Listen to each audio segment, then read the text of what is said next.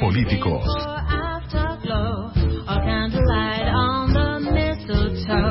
But now you turned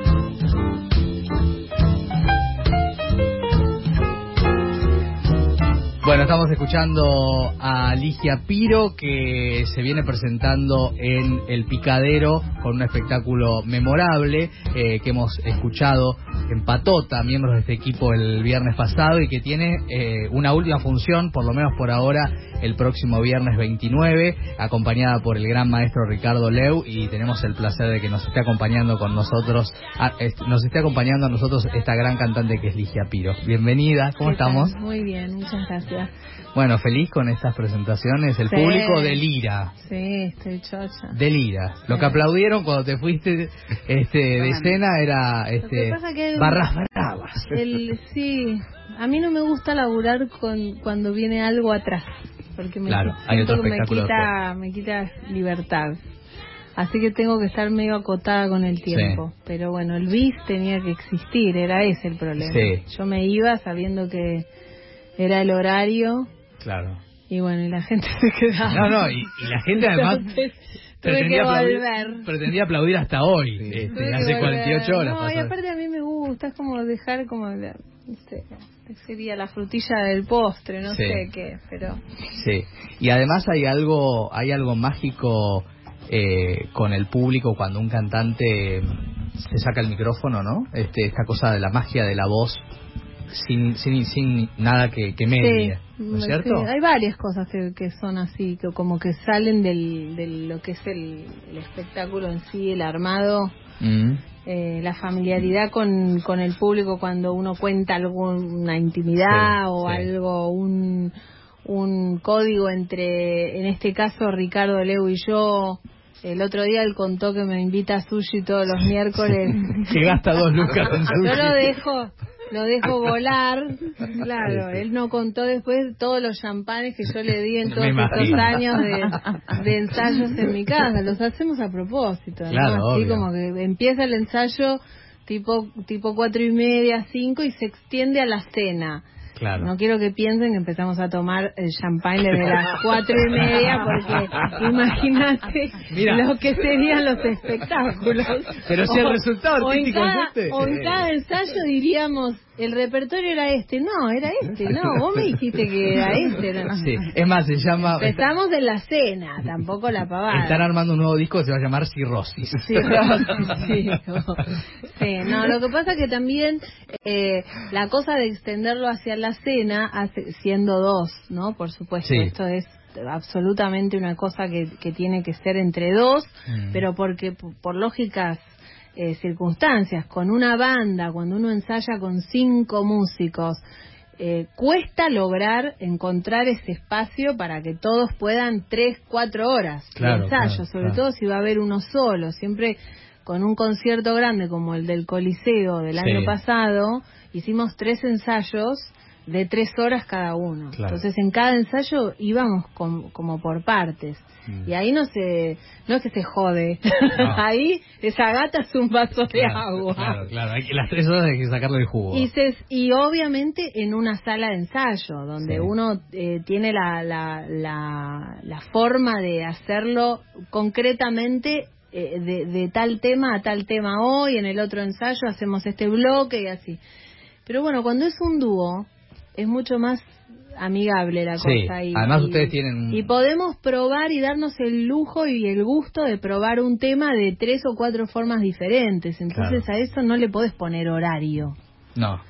Eh, más allá de trabajar con un objetivo que es la fecha, ¿no? El, Sí. el momento del show, pero Eh, pasa eh, cada vez que yo le, le contaba a Magalí y a Javi que vinieron a, a escucharte el viernes, eh, algo muy particular con cada espectáculo que vos presentás. Hay algo normal en un artista, que es que el artista evolucione. Sí. Yo lo que siempre observo es que vos haces un salto de espectáculo en espectáculo. O sea, que, que, que hay, hay una subida de vara inimaginable porque, porque siempre tu nivel artístico es este, excelente. Este, y, uno se pregunta cómo, cómo se genera ¿no? eso de, de encontrarle todavía más, más riqueza, más colores, este, más eh, una búsqueda que se ve constante. ¿no? Este, ¿cómo, se hace para seguir dando este un- un- una profundidad mayor ¿no? A, lo que pasa musicalmente con vos. ¿Desde dónde se nutre el artista? Yo creo que es necesario que el artista vaya subiendo la vara o en todo caso no subiendo, sino cambiando. Eh, y eso en mi caso se da por el crecimiento lógico del ser humano y las cosas externas que me suceden. Yo lo cuento en el espectáculo un poco. Eh, hay algo que pasa con la música que a veces a mí me llama la atención y yo gracias a Dios lo veo con mis hijos, donde pu- puedo escuchar trap y saber de Sí. qué se trata. Eh, no yo que yo jodo con Sí, eso sí, en, sí, es escena, pero gracioso. pero es es en serio. Yo empiezo a encontrar y a descubrir qué pasa con la música en este momento, con los con los chicos chicos. Empiezan a los 12 o antes, porque Alex tiene 9 y Román tiene 12. Es Román el que trae, por ejemplo, el trap a mi casa y Alex lo agarra enseguida. Es algo que eh, le genera intriga y empiezan ellos a evolucionar y a crear sus propias letras que bueno, pues es un tema generacional, para mi gusto no dice nada. Claro. Eh, otra cosa es el rap, ya después eso es otro tema. Pero el tema del trap, trato de encontrarle el, el, el, el lugar romántico a aquellos que son más románticos, trato de sacar de encima las letras que son eh, a veces misóginas todavía, ¿no? Todo lo que trae el reggaetón también Sí, lo trae sí. aparejado eh, este otro tipo de música.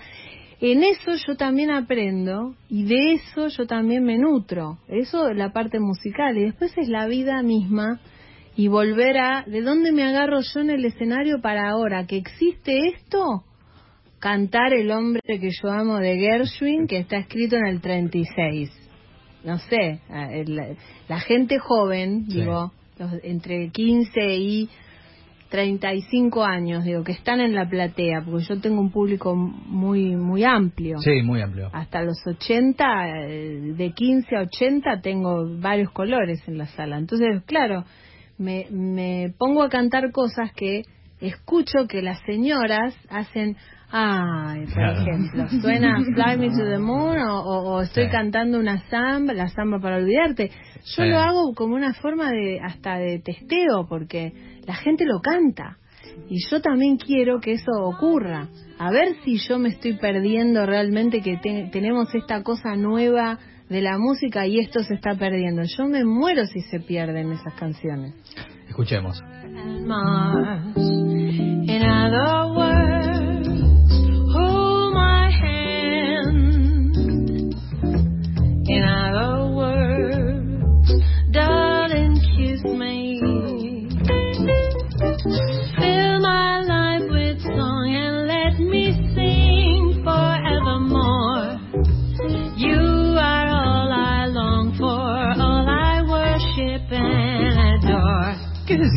Canta Ligia Piro? ¿Qué siente Ligia Piro adentro? Libertad, sobre todas las cosas. Sí, una sensación de, Fly Me to the Moon. el otro día, es esa la sensación en Mm. realidad.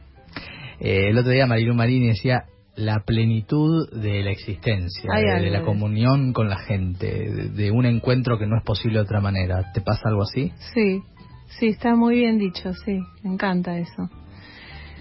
Hay algo que ocurre entre el artista y el espectador que es, eh, y lo, y lo valoro muchísimo y que lo nombro todas las noches que estoy en escena, es irrepetible. Mm, Y uno sale a escena sabiendo que esa situación no va a ocurrir nunca más. Y el encuentro de esa gente entre los espectadores y lo- el feedback energético que hay entre el escenario y la platea eso se empieza a generar como si se inflara un globo quizás, ¿no?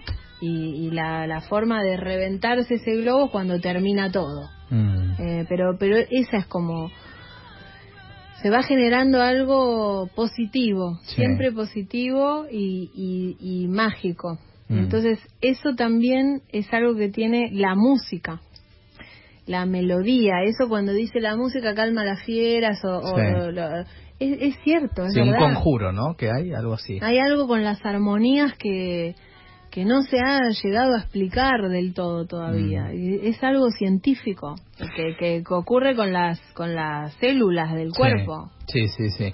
Estamos con Ligia Piro en Animales Políticos en Radio Con Voz. El próximo viernes 29, eh, nueva función en el Teatro Picadero de este espectáculo que está haciendo con Ricardo Leu. ¿Y después? Y después estoy en el Tazo el 20 de diciembre. Ah, muy bien. Y después eh, me tomo unas pequeñas vacaciones adentro de mi casa.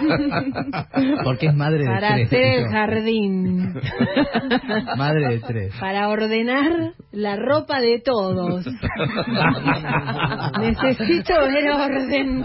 Qué laburo. Claro, no, no, pero aparte tengo una casa grande y eso es como que se desor- vas ordenando una cosa y se desordena la otra. Yo me pongo histérica con el, el orden, necesito orden, ver, ver orden.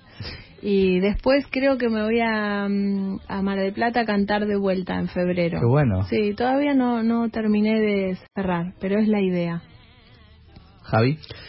Yo pensaba cuando te vi el, el viernes... Corto porque en tenemos esta- dos minutos. En esta cuestión de, de lo vivo del espectáculo, porque digo, más allá de los límites que, que hay de tiempo y de situación, eh, específicamente en este caso, hay algo de, de elegir las canciones. Me imagino que hay muchas más y vos decís, esta no, esta no, esta no. Ah, ¿Cómo sí. decidís en ese momento por dónde va y cuál dejo afuera y cuál, y cuál ahora adelanto? Bueno, en este caso también, que fuiste a ver el viernes, yo tenía dos invitados. Sí. Tenía a Mavi, yo tengo un invitado por noche, no Ah. tengo dos. Mm. Pero León, León Gieco, que fue maravilloso. León es, eh, Maravilloso. eh, te dice el tío que te viene a visitar y vos decís que sí, no Claro, importa. no puede decir no. No, no, no, no importa. No, no, no. Y León eh, iba a ir el 15 y no pudo, no pudo, me lo dijo dos días Claro. antes y dos días antes del 22 me dijo voy este viernes y yo dije bueno, Claro. Levanto un par de temas. Y no, y sí. Claro. Entonces cuando eh, con Leo no habíamos llegado a decir qué tema ¿Qué va a salía y yo Ah. dije yo samba para olvidarte la hago, la hago con la gente, aparte después Claro. me viene bárbaro porque entra Mavi y hacemos la samba de ella Claro. y vi que Leu en, el, en la carpeta, que por suerte la tiene ahí a mano, veo que venía Juan Panadero, la agarré directo y la tiré. Claro, tenía que venir la otra. Eso se dio ese día y después eh, en los ensayos, que son los miércoles, donde volvemos a, a ver el repertorio, porque este show tiene de particular eso, se, se mide también qué repertorio según el invitado y qué piezas se empiezan a mover. Ajá. Igual el repertorio siempre es enorme y Sí, tiene que ver con muchos géneros musicales, así que no...